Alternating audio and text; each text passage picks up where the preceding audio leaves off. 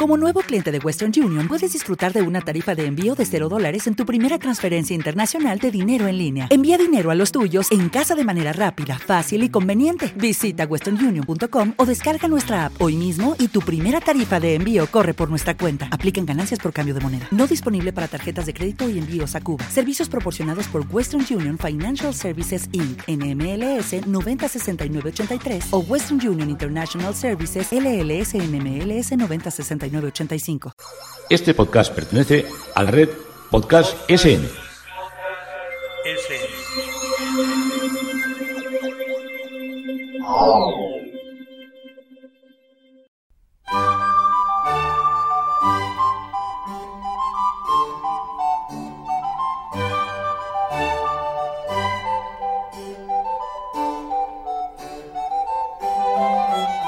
A continuación os presentamos Musicalia, un espacio sonoro donde podréis conocer, sentir y disfrutar de la música clásica.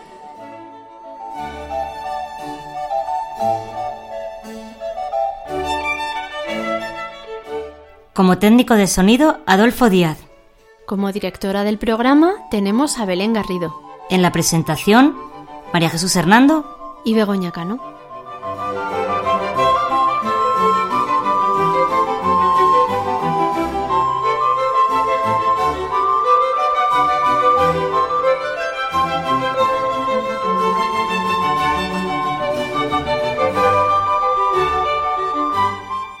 Podéis poneros en contacto con nosotros a través de los siguientes medios. Correo electrónico musicaliaclassic.gmail.com En facebook.com barra musicaliaclassic y en Twitter arroba musicaliaclassic.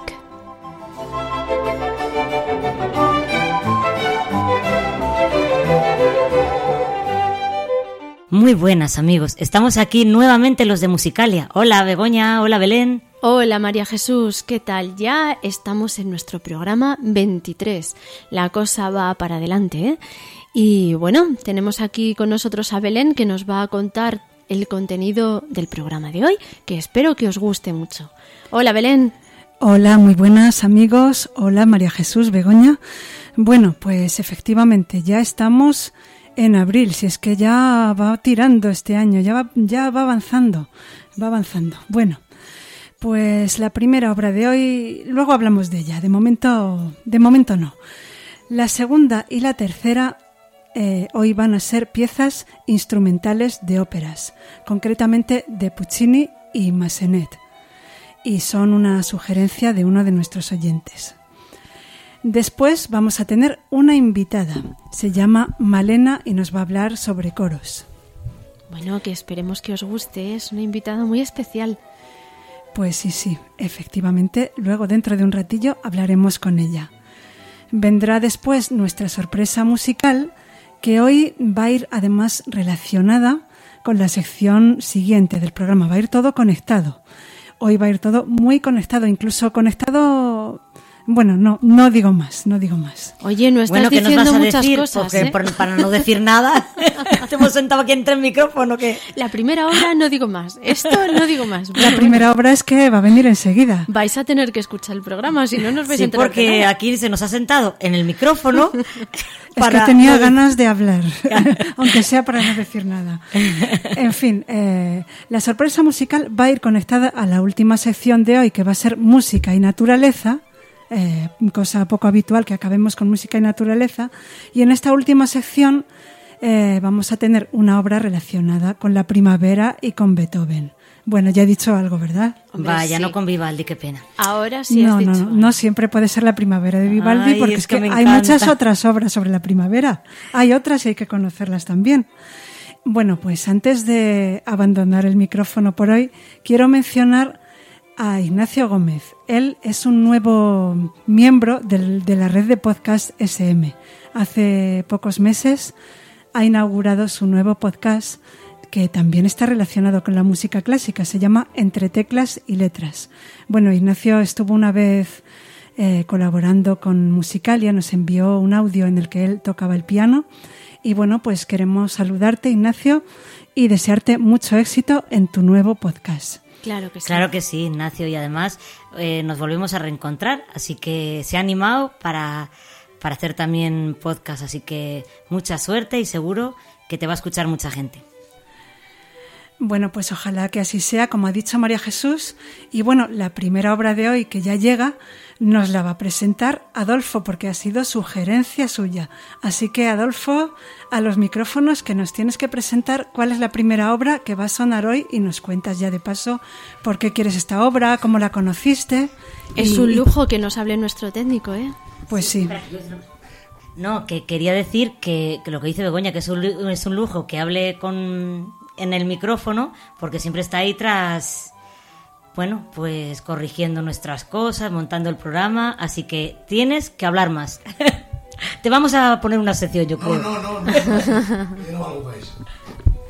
Muchas veces cuando recordamos unas músicas, asociamos esa música o ese recuerdo que nos trae al primer momento en el que la conocimos o la escuchamos por primera vez.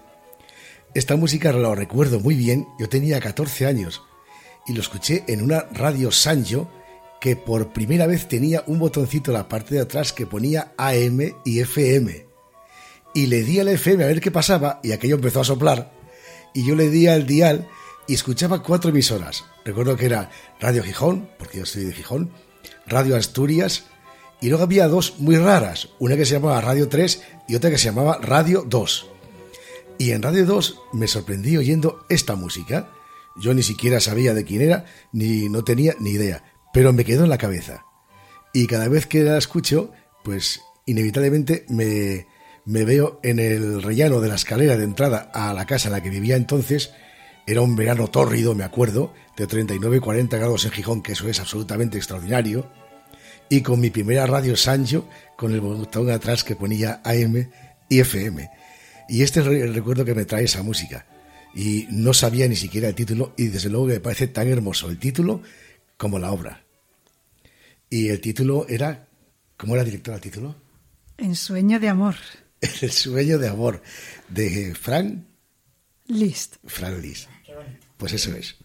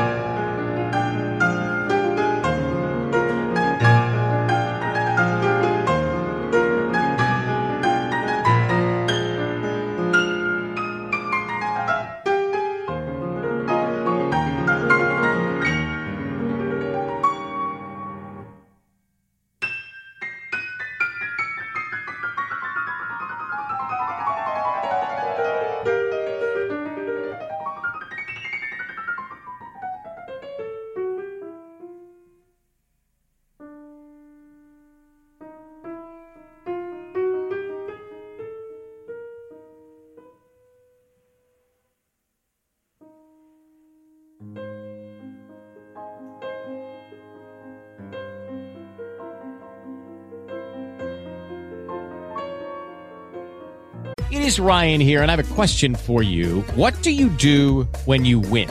Like, are you a fist pumper? A woohooer, a hand clapper, a high fiver. I kind of like the high five, but if you want to hone in on those winning moves, check out Chumba Casino. At ChumbaCasino.com, choose from hundreds of social casino style games for your chance to redeem serious cash prizes. There are new game releases weekly, plus free daily bonuses. So don't wait. Start having the most fun ever at ChumbaCasino.com. No purchase necessary. VGW. Void were prohibited by law. See terms and conditions. 18 plus.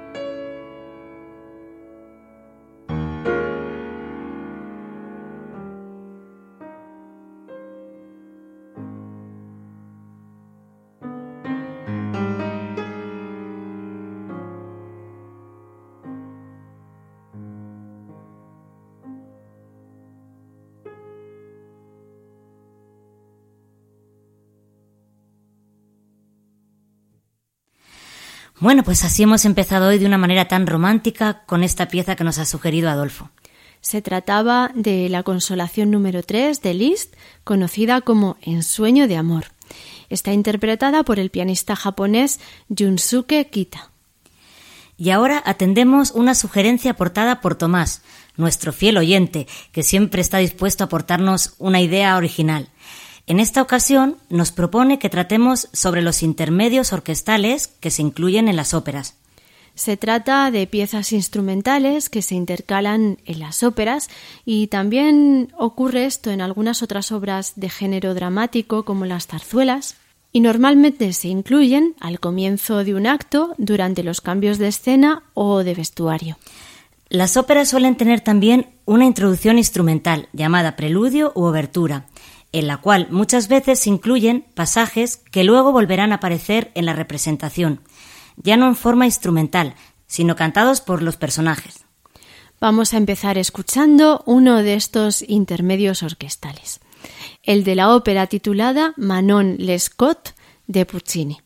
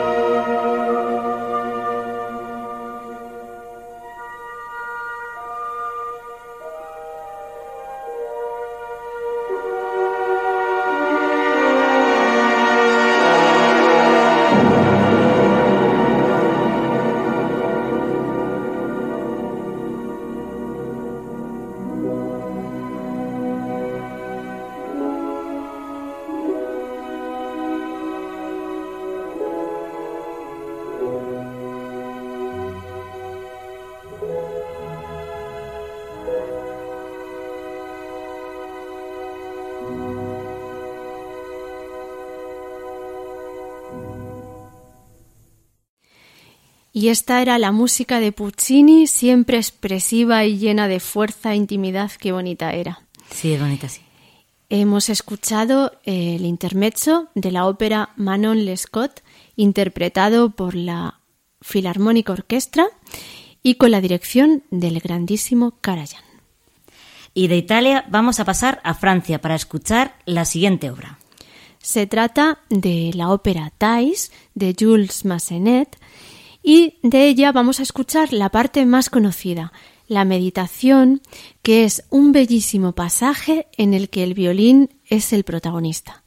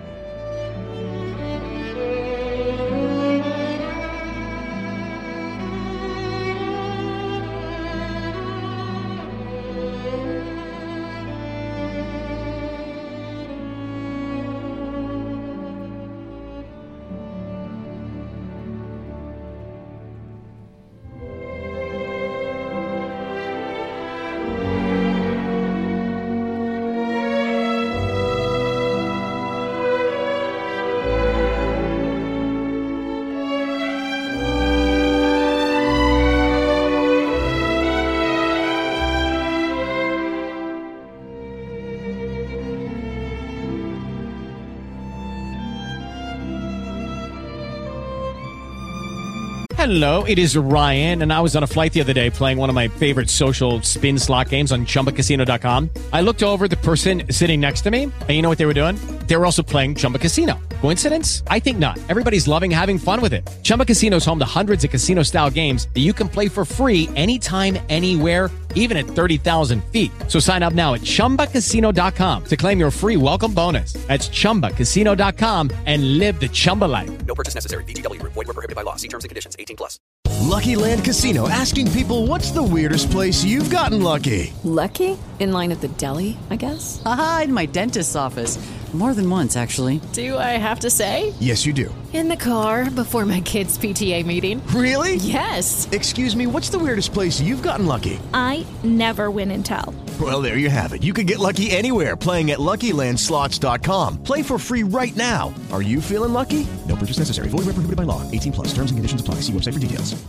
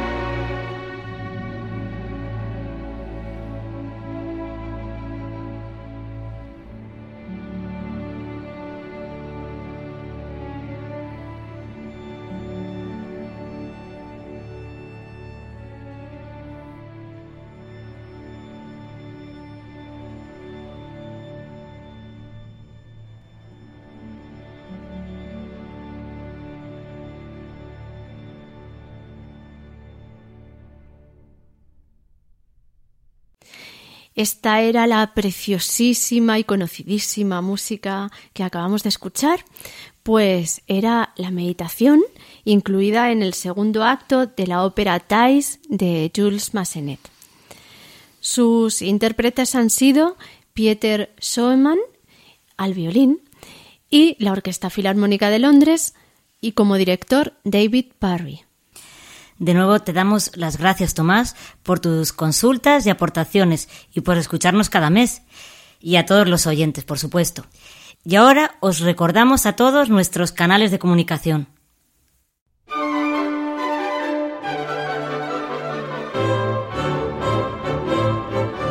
Si quieres contactar con nosotros, puedes utilizar los siguientes canales. Nuestro correo electrónico musicaliaclassic.gmail.com Nuestro Twitter, arroba musicaliaclassic. o nuestro Facebook, facebook.com barra musicaliaclassic.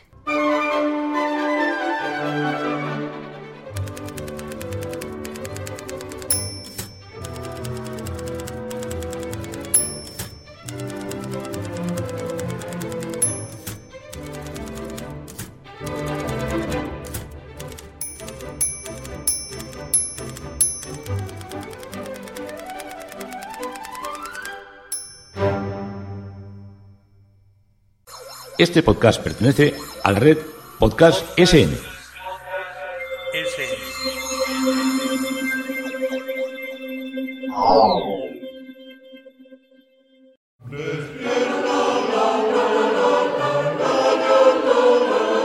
El que canta, su mal espanta.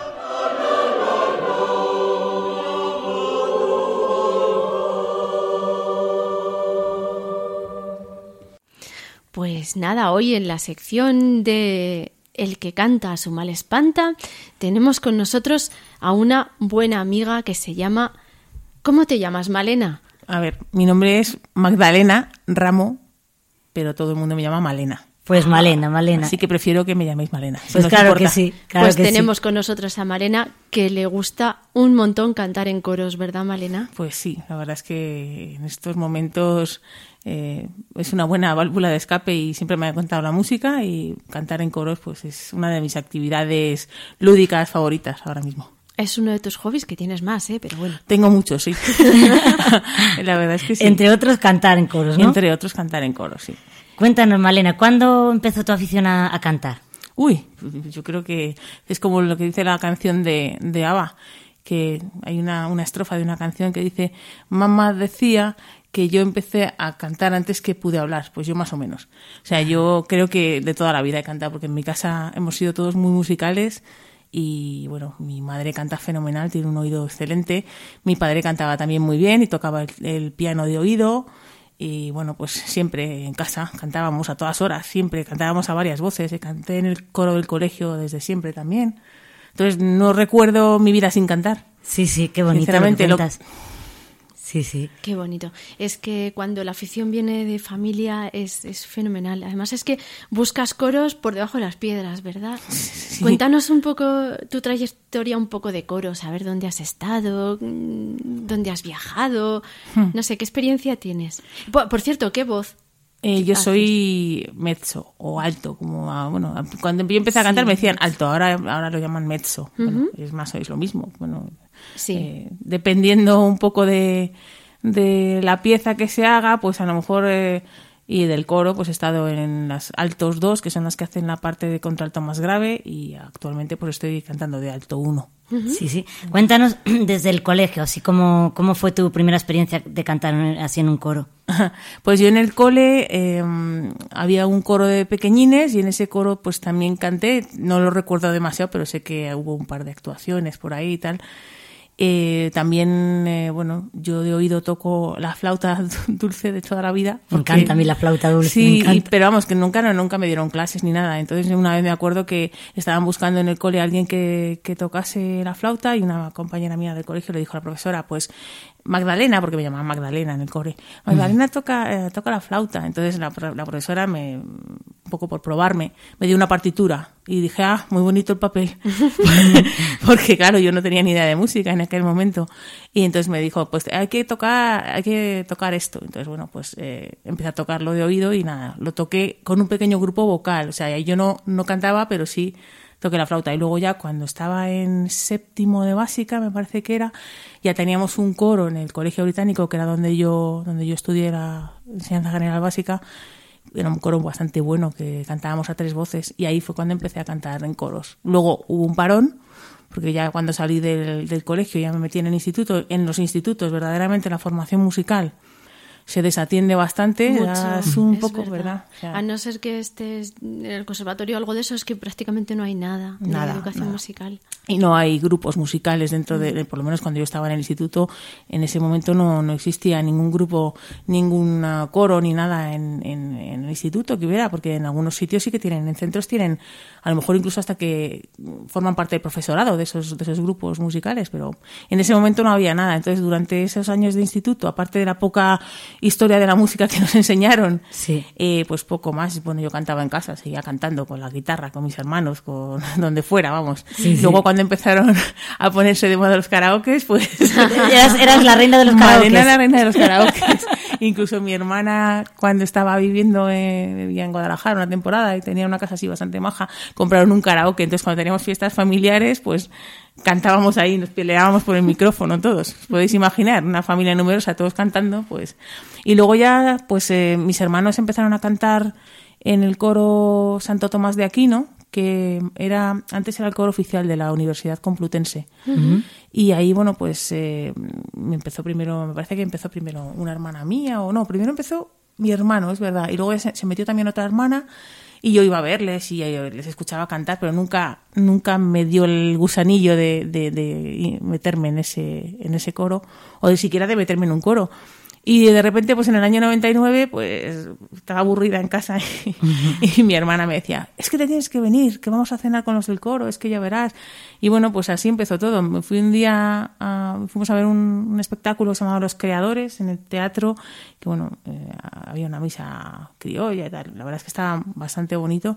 Y después cena con los del coro. Y a partir de ahí, pues ya como que me entró gusanillo, eh, hice las pruebas para entrar en el coro, me cogieron y a partir de ahí pues he ido de un coro, de un coro a otro, sin parar. Ujú. Ah, cuéntanos un poco en qué coros. Pues estuve primero en este, en el Santo Tomás de Aquino. Eh, este coro, por desgracia, eh, cayó un poco en el olvido y se acabó extinguiendo y todo, porque se formó un coro de la Universidad Complutense, un el coro oficial, que más o menos sustituyó a este otro. Y entonces, bueno, pues cuando ese coro terminó, yo me metí en un coro también que pertenecía a, a la... Bueno, también era universitario, que se llama Coro Majerit. Estuve ahí unos cuantos meses. Ah, sí, me sí. pilló justo en el momento que, que decidí casarme.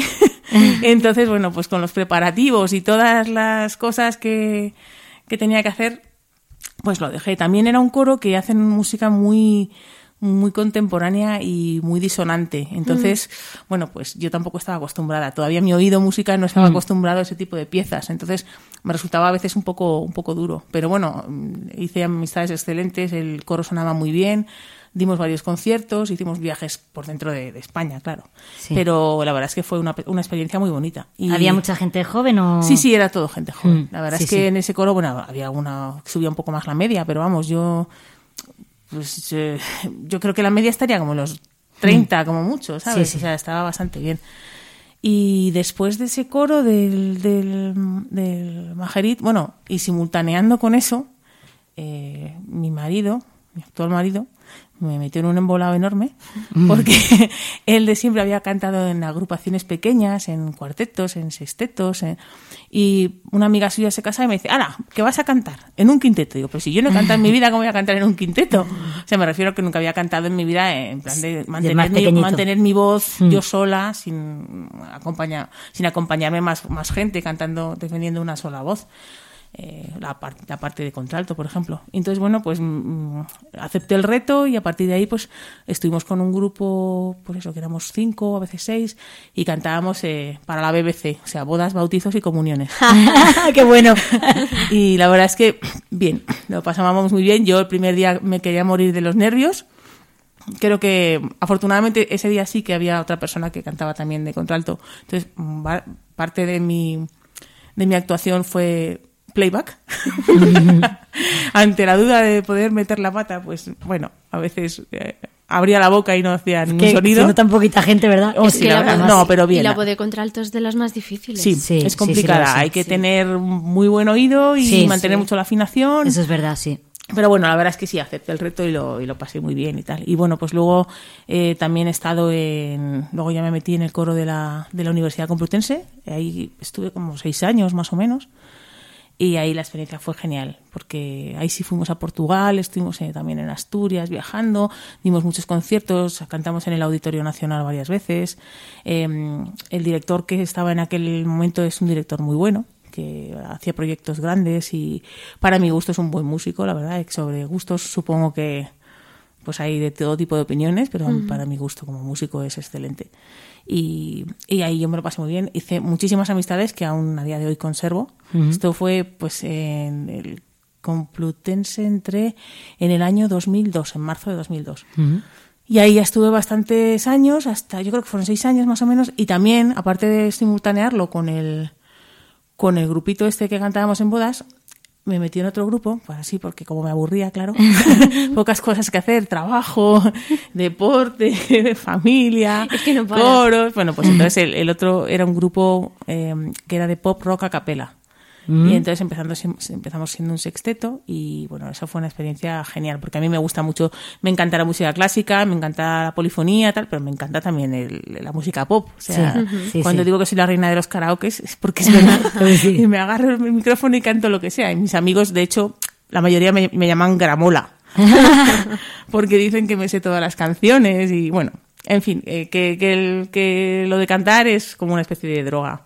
Y en ese grupo estuve, pues estuvimos desde 2005 hasta 2011 más o menos. O sea, y también ahí sí que dimos muchísimos conciertos, eh, cantábamos en centros culturales, en, en garitos estos por el centro de Madrid, de donde eran, éramos más nosotros que el público, éramos seis. Pero bueno, terminabas de cantar y te decían, ahora os vamos a pagar y te daban 40 euros. Bien, venga, tocamos a... Sí, sí. Nos podemos tomar una Coca-Cola. Pero, pero bueno, son cosas que te hacen mucha ilusión y que, que también te hacen crecer un poco. Eh, las experiencias que vives, pues te hacen crecer también como persona, porque te enfrentas a muchas dificultades y luego a muchos mm, berrinches cuando algo no sale bien y también a muchos placeres cuando te lo has pasado fenomenal y bueno, Que te tiene que gustar. Sí, y al final relativizas. Bueno, pues a lo mejor la calidad no es tan excelente, pero lo bien que lo hemos pasado. Claro. Entonces, Sí. bueno, pues eh, bien. Y luego nada, ya entré a ver qué más coros. Joder, es que estaba en varios. Ah, luego me metí eh, después de ese.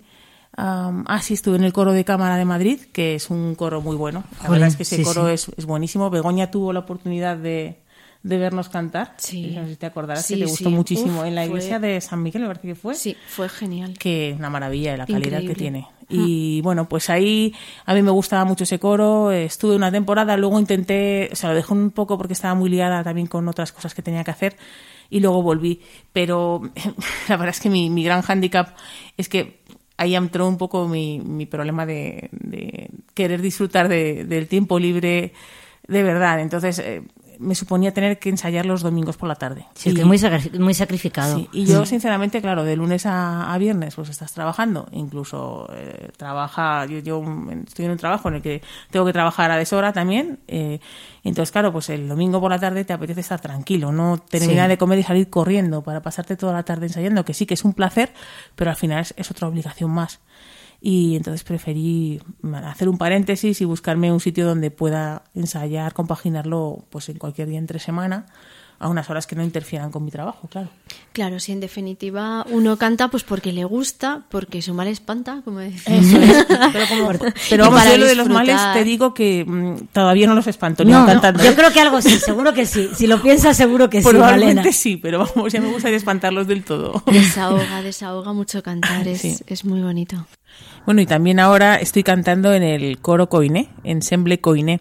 Y ensayamos los miércoles eh, a partir de las siete y media en el colegio Chaminade, que está por ahí por la zona de los colegios mayores de la universitaria. El director de este coro se llama Ignacio Yepes, que es el hijo de Narciso Yepes, y es un director excelente, vamos, a mí me encanta cómo, cómo lleva el coro. Y en estos momentos la verdad es que necesitamos voces, así que os animo a todos los que estéis escuchándonos y os guste cantar y bueno, lo hagáis bien.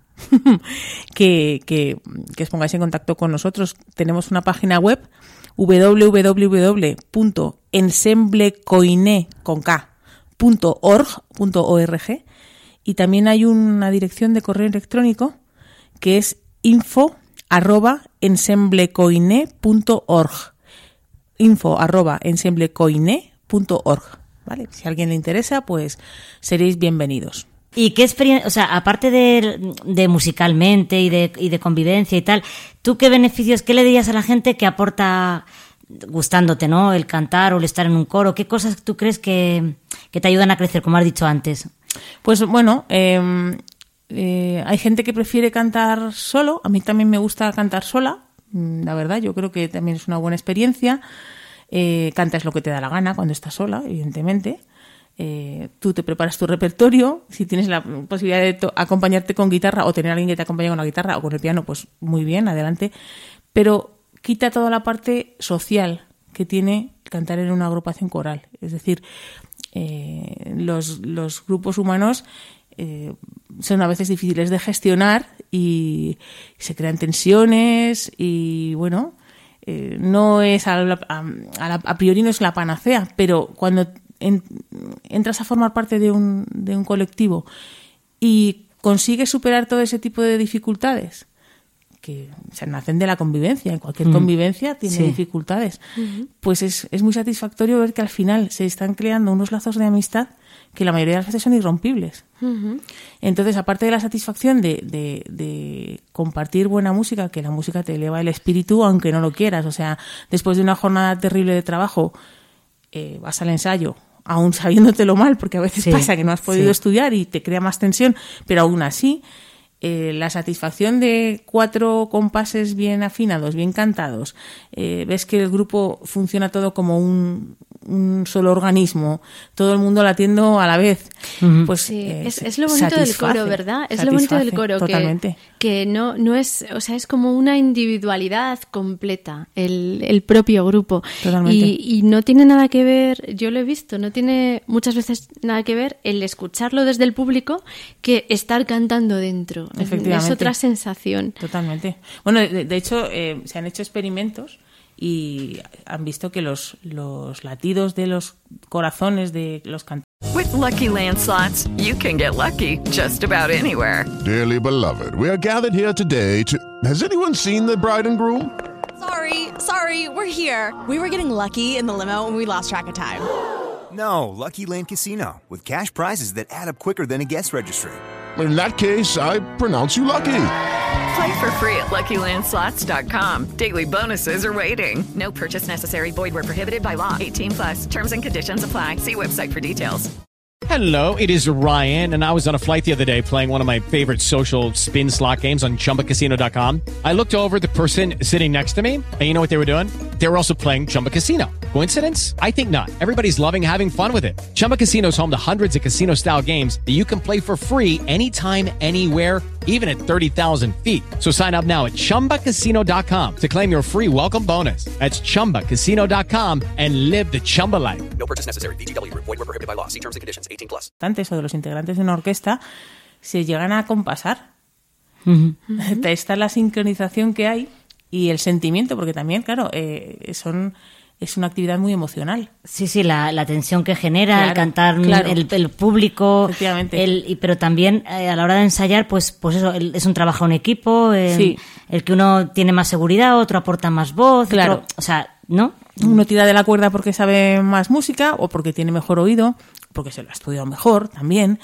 Otro Eh, apoya la afinación, Otro apoya, eso más- es, la afinación o sencillamente actitud, porque también cantar es una actitud. Hay gente que es más tímida, hay gente que es más eh, abierta y más echada para adelante. Entonces eso también ayuda a la hora de, de, de hacer una, una pieza musical, la verdad. Yo creo que para interpretarla también hay que tener un poco de desparpajo. Entonces el, el tímido pues también se apoya en el, en el en el que tiene más tirón, que a lo mejor canta incluso peor que el tímido. Pero entonces se crea una serie de, de, de apoyos entre unos y otros que al final dan el resultado que tienen que dar. Y bueno, pues eh, lo- cada coro tiene su calidad, su nivel. El director del coro es el que tiene que saber gestionar qué instrumento tiene y en función de eso elegir un repertorio que sea adecuado a ese, a ese instrumento y así sacar un, rendi- un rendimiento bueno. Porque claro, no, no sé, a lo mejor un coro de voces jóvenes con una brillantez en, en, las, en los timbres y, y, bueno, con un nivel musical buenísimo, pues evidentemente mm, les Va puedes dar muchísimo cosas- más, claro, les puedes dar muchísimo más, eh, como diríamos, caña, me refiero Sí. en cuanto a repertorio, en cuanto a dificultad, que un coro de pues un grupo de gente aficionada que no canta en su vida, pero que tienen esa ilusión.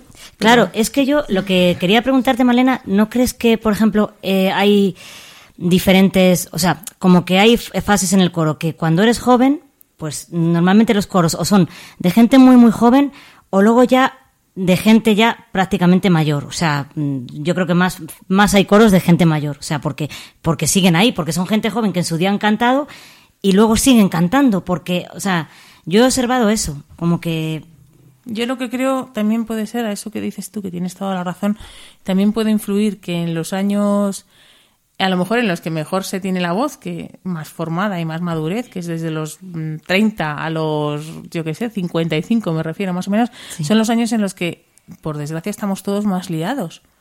Y tenemos más compromisos familiares y, de- y laborales. Entonces, mucha gente en esas edades, que verdaderamente es cuando podrían dar muchísimo de sí cantando en un coro, hay menos gente que se apunte se apunta ya a lo mejor el que ya está mm, pues con una situación familiar más acomodada porque sus hijos son mayores o porque tienen o porque tienen ya un trabajo que les deja ese espacio libre para poder dedicar a cantar o porque están jubilados. Hay muchísimo jubilado que como una actividad que además es que me parece genial porque lo que no debe hacer nunca nadie por el hecho de dejar de trabajar es encerrarse en casa. Claro que no. Entonces, eh, cualquier tipo de actividad y de afición la tienen que, que- que explotar y que favorecer y que practicar. Entonces, mucha gente que está, que está jubilada, porque tiene tiempo libre, pues cantan. Entonces, por eso sí que es verdad que hay muchos coros, eh, muchos coros de gente mayor. Y luego también hay muchos coros que están ligados con la iglesia.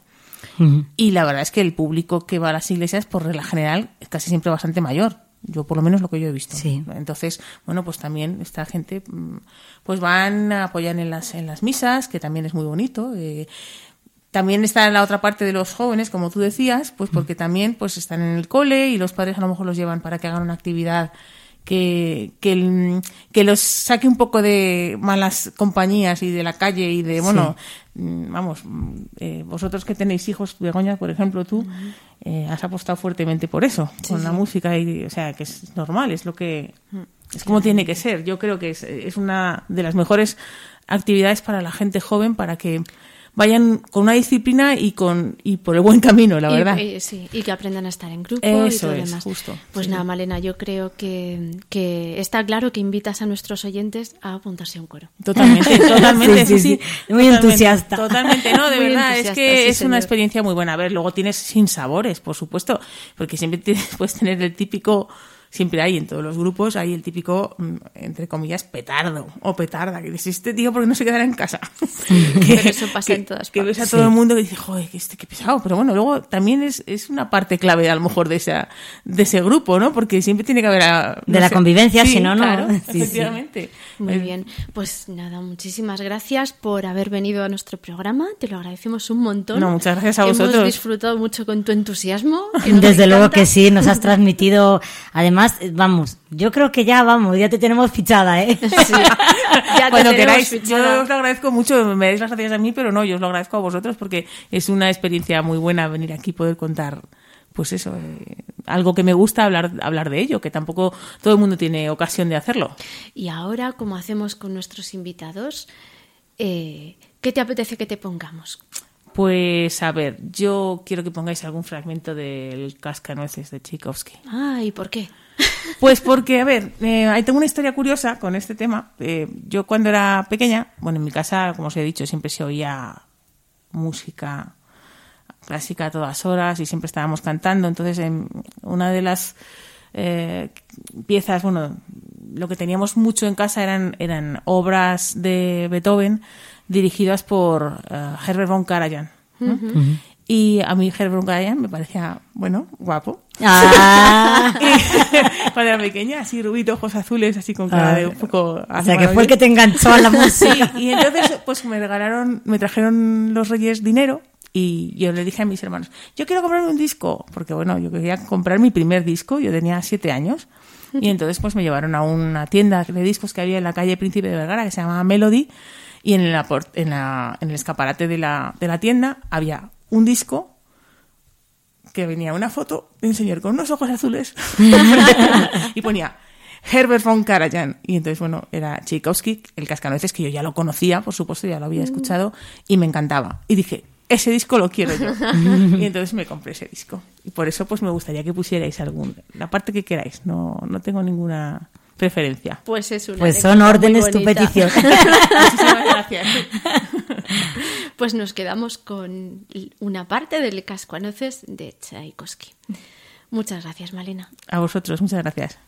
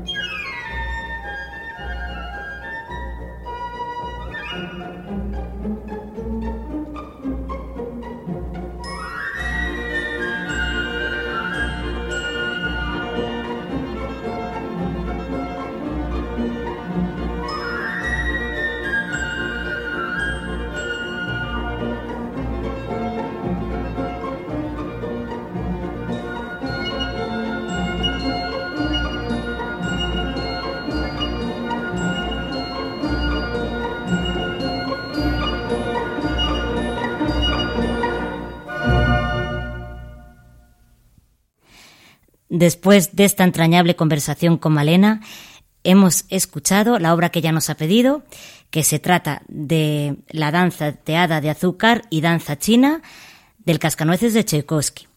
Están interpretadas por la Orquesta Filarmónica de Viena y dirigida, por supuesto, por el guapo de Karajan.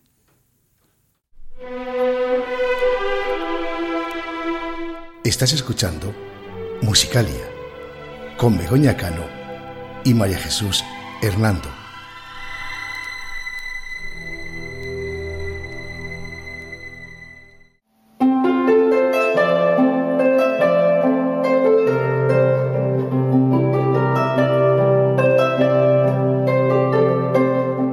La sorpresa musical.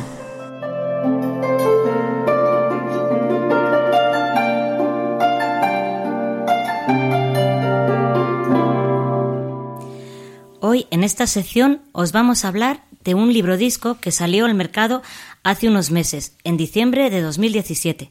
Se trata de Sinfonías de la Mañana y su autor es Martín Yade. Él presenta en Radio Clásica un programa titulado Sinfonía de la Mañana. Al comienzo de cada programa lee un relato basado en algún hecho real de la vida de un músico. Unas veces son anécdotas o hechos curiosos, en otras ocasiones narra sucesos más dramáticos. Aunque estas historias tienen como punto de partida un hecho real, él está una envoltura literaria. Crea un contexto, inventa situaciones, diálogos, por eso, al final de cada relato incluye una breve nota en la que aclara qué parte de lo narrado es real y cuál es ficticia. En los dos discos que se incluyen en este libro figuran obras de los autores cuyas historias se cuentan. Hoy vamos a escuchar el primero de los relatos incluidos en este libro. Su protagonista es el músico rumano George Enescu. Fue un importante compositor, profesor, director de orquesta y especialmente un gran violinista. En el relato están reflejadas algunas de estas facetas. Vamos a escucharlo en la voz de nuestra invitada Malena, que además de estar hoy con nosotros, nos ha dejado este maravilloso regalo. Una crítica certera. La verdad es que no le hubiera hecho el favor a ningún otro, pero Mijailescu era, además de compatriota suyo y nacido en Dumeni, muy cerca de su pueblo, un buen amigo desde la niñez. Había triunfado en el mundo de los negocios y formó una bonita familia, por lo que se le consideraba en París un hombre de fortuna. Mas hay cosas que no puede comprar el dinero, y el talento es una de ellas. Enescu lo sabía porque nació dotado de un don que no fue dado a ningún otro de sus colegas de generación en Rumanía. A los 16 años escribía ya extensos poemas sinfónicos y era capaz de memorizar cualquier partitura por muy compleja que fuese a primera lectura. Es el ejemplo de la famosa sonata número 2 de Ravel, que asimiló al tiempo que la descubría como una obra de extraordinaria belleza. También se lanzaba a interpretar los últimos cuartetos de Beethoven, habiéndolos ensayado en una sola ocasión.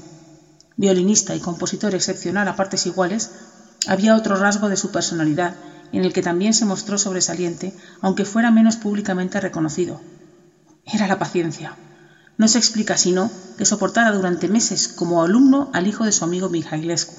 El hecho es que éste, apesadumbrado por no haber podido seguir la senda del arte, pretendía de alguna manera ajustar cuentas con el destino, sufragando una carrera de violinista para su vástago. Estaba convencido de que, con un profesor tan extraordinario como George Enescu, se convertiría a no mucho tardar en un virtuoso de fama mundial. Sin embargo, bastó una sesión para que el maestro comprendiera que el hijo en cuestión no sólo carecía de talento alguno, sino que, por el contrario, era absolutamente nefasto. Ya no un diamante en bruto, sino un mero canto rodado que seguiría siéndolo por mucho que se tallase. Pero hay que decir que la amistad era algo que valoraba Enescu por encima de su propio orgullo y prestigio, y acabó diciendo que sí. Además, en descargo del muchacho, debe decirse que era un mozo simpático de 18 años que procuraba obedecer a cuanto se le indicase. En fin, que por lo menos no poseía esa arrogancia de la que suele ir acompañada con frecuencia la mediocridad. Ya solo por eso estaba dispuesto Enescu a perder cuantas horas fueran precisas de su tiempo para instruirle. Hay que señalar también que Mijailescu le ofreció unos honorarios astronómicos que mantendrían a George tranquilo durante mucho tiempo. Las clases comenzaron y muy pronto empezó Enescu a vislumbrar que el joven una suerte de réplica a sí mismo, pero en negativo porque el condenado desafinaba como un adolescente borracho y rara vez lograba dar una nota a tiempo. Si por casualidad atinaba a tocarla como era debido, resultaba peor, porque descuadraba toda la cacofonía circundante de su interpretación. Ni siquiera sabía colocarse correctamente el violín sobre el hombro. Por algún raro don, lograba desafinar el instrumento en apenas cinco minutos y era preciso volverlo a su ser una y otra vez. En cuanto a memoria, Enescu consideraba que era un milagro que supiera decir cómo se llamaba cuando se lo preguntaban. Aún así, el muchacho era voluntarioso y lo intentaba. Una vez ejecutó cierto pasaje con cierta coherencia dentro de una sonata de Mozart y no tuvo más remedio que felicitarlo. Bravo, muchacho, le dijo. Ahora tócalo dentro del movimiento final, que era donde le correspondía, no en el segundo como ahora, y avanzaremos algo. Pasadas las semanas, Enescu se convenció de que tenía ante sí al Paganini de la mediocridad. En ocasiones corrió el riesgo de perder su compostura y comprensión pues le daba por imaginarse a sí mismo retorciéndole el pescuezo al grito de Es la, es la, maldito idiota. Tanto te cuesta entenderlo. Sin embargo, nunca le dijo una palabra por encima de otra, aunque no se explicaba cómo alguien podía cometer tantos fallos de forma inconsciente. Llegó a pensar en la posibilidad de si haría algo de deliberado en ello, y el muchacho lo estuviese haciendo como una suerte secreta de venganza contra su padre, acaso por haberle impuesto una vocación de la que quizás él no participaba. Otra vez ejecutó una página sin apenas interrupciones, y cuando concluyó aguardó alguna palabra amable de él. No sonó tan mal este presto, ¿verdad? le dijo. No, ciertamente no.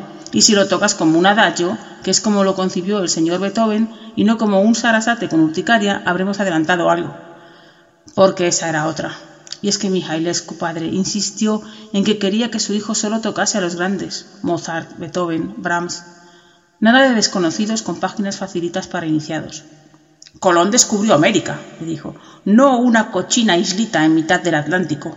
Los Mijailescu solo ascendemos a las montañas más altas.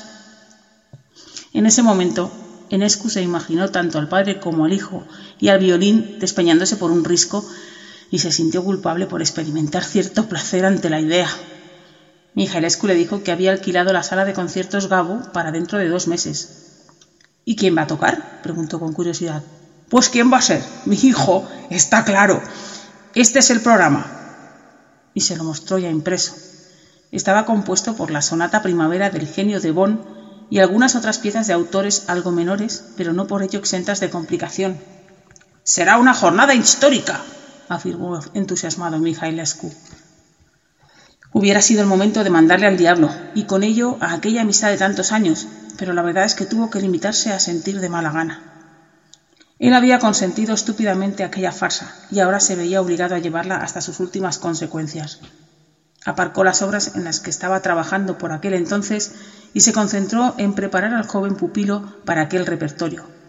Mijailescu padre ya había buscado, tal y como rezaba en el programa, a un pianista acompañante de solvencia. Este era un hombre muy respetado en el mundillo musical parisino, y por lo que se ve, quería seguir siéndolo, ya que dio la espantada un par de horas antes del recital, incapaz de mostrarse en público con aquella calamidad. Habrá que suspenderlo, le dijo Mijailescu. ¿Pero qué dices? Va a venir todo París. Está todo vendido. Tendrás que tocar tú, George. ¿Yo? ¿No eres profesor? ¿No te aprendes las partituras con solo mirarlas de refilón? No tendrás ningún problema, hombre. El caso es que, a pesar de que aquello era cierto, no se había estudiado la parte para piano de la sonata primavera. Sumamente abochornado, tuvo que preguntar al público presente, cinco minutos antes de comenzar, si había algún voluntario para pasarle las páginas. Para su sorpresa, levantó la mano el gran pianista Alfred Cortot. Enescu, cabizbajo, aceptó que subiera al escenario. Nunca lo hubiera dicho, exclamó de buen humor Cortot. Que sea lo que Dios quiera, respondió el rumano mirando al techo de la sala. Dos días después, apareció en las páginas de Le Figaro la siguiente y muy acertada crónica firmada por un reputado crítico musical. Antes de ayer tuvo lugar un curioso suceso en la sala de conciertos Gabo de París. Era un recital para violín y piano en el que el tipo sentado al piano hubiese estado mucho mejor tocando el violín, en tanto que al hombre que pasaba las páginas le hubiera lucido más tocar el piano. Respecto al que tocaba el violín, sin duda, hubiera sido deseable que fuese él el que pasase las páginas. Esta crítica es cierta y apareció con esas mismas palabras. La única invención ha sido el nombre de Mijailescu, cuya identidad exacta ni la de su hijo no han llegado hasta nosotros. Bueno, desde luego qué imaginación la de Martín Yade. ¿eh? La verdad que sí, me ha, me ha encantado el relato, qué bien hecho está. Y desde luego que, hombre, mmm, que no sabemos si el hijo sería el violinista o no, pero desde luego que es muy, bueno, muy... Es creíble la Es situación. creíble, es creíble, Sí, sí, sí. sobre todo que cuántas veces los padres no se, se empeñan en que sus hijos o bailen o si son, o yo qué sé, o sean lo mismo que ellos, pero chicos, si a lo mejor With Lucky Land slots, you can get lucky just about anywhere. Dearly beloved, we are gathered here today to. Has anyone seen the bride and groom? Sorry, sorry, we're here. We were getting lucky in the limo and we lost track of time. No, Lucky Land Casino, with cash prizes that add up quicker than a guest registry. In that case, I pronounce you lucky. Play for free at LuckyLandSlots.com. Daily bonuses are waiting. No purchase necessary. Void were prohibited by law. 18 plus. Terms and conditions apply. See website for details. tiene un oído enfrente de otro, déjale en paz. Pues sí, déjale en paz que se desarrolle el pobre. Es verdad, ¿eh? que- bueno. qué errores, qué errores. Ay, A mí me ha madre. encantado el relato, Pues vamos. sí, ha sido muy curioso, desde luego, y muy ingeniosa esta crítica en la que está basado el relato. Y ahora, por supuesto, nos toca escuchar la música que lo acompaña. Es un fragmento de la Rapsodia rumana número uno de Georg Enescu.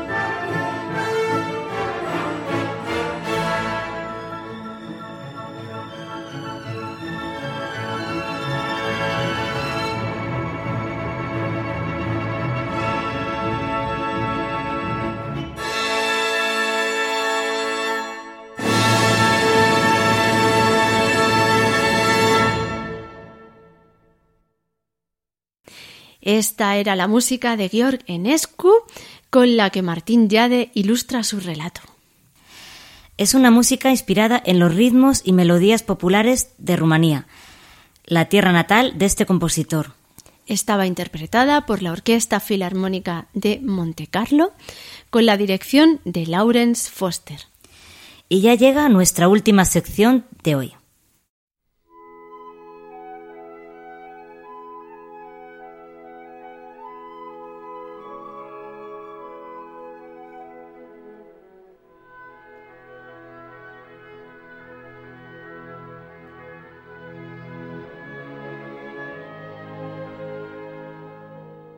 Música y naturaleza.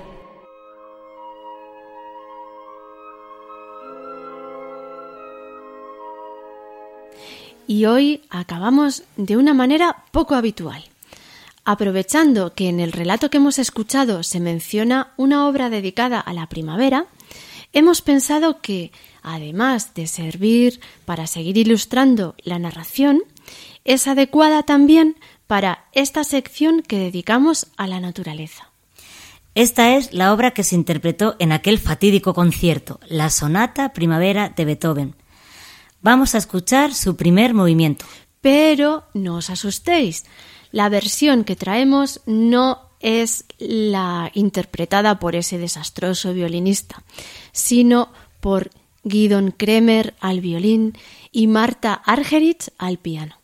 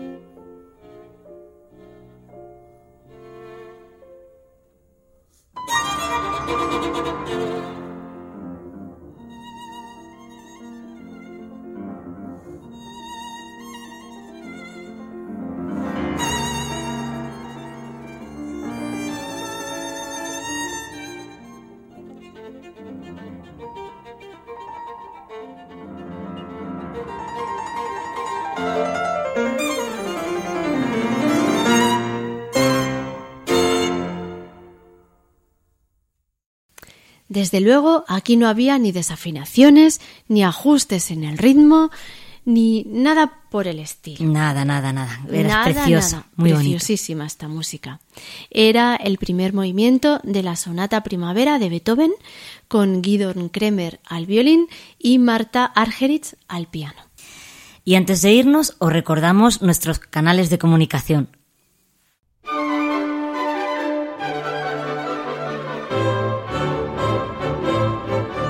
Si quieres contactar con nosotros, puedes utilizar los siguientes canales. Nuestro correo electrónico musicaliaclassic.gmail.com Nuestro Twitter, arroba musicaliaclassic. o nuestro Facebook facebook.com barra musicaliaclassic.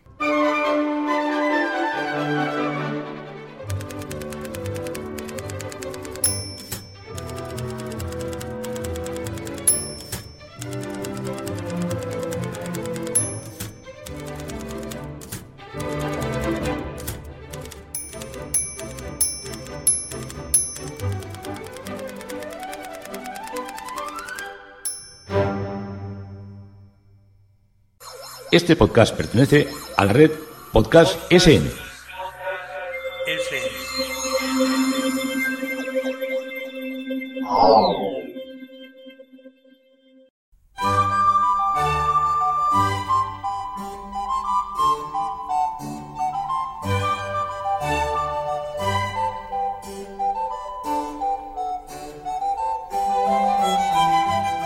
Bueno amigos, pues aquí llega el último momento de nuestro programa. La despedida. La despedida, que se dice. Pues nada, esperemos que lo hayáis pasado muy bien, que hayáis disfrutado como nosotras disfrutamos de hacer estos programas. Esperemos que os hayan gustado las músicas que hemos traído hoy, la entrevista con nuestra invitada y el relato que nos ha regalado. Y bueno, ha sido un programa que nosotros hemos estado encantadas de hacerlo. Pues nada amigos, hasta la próxima y sed muy felices.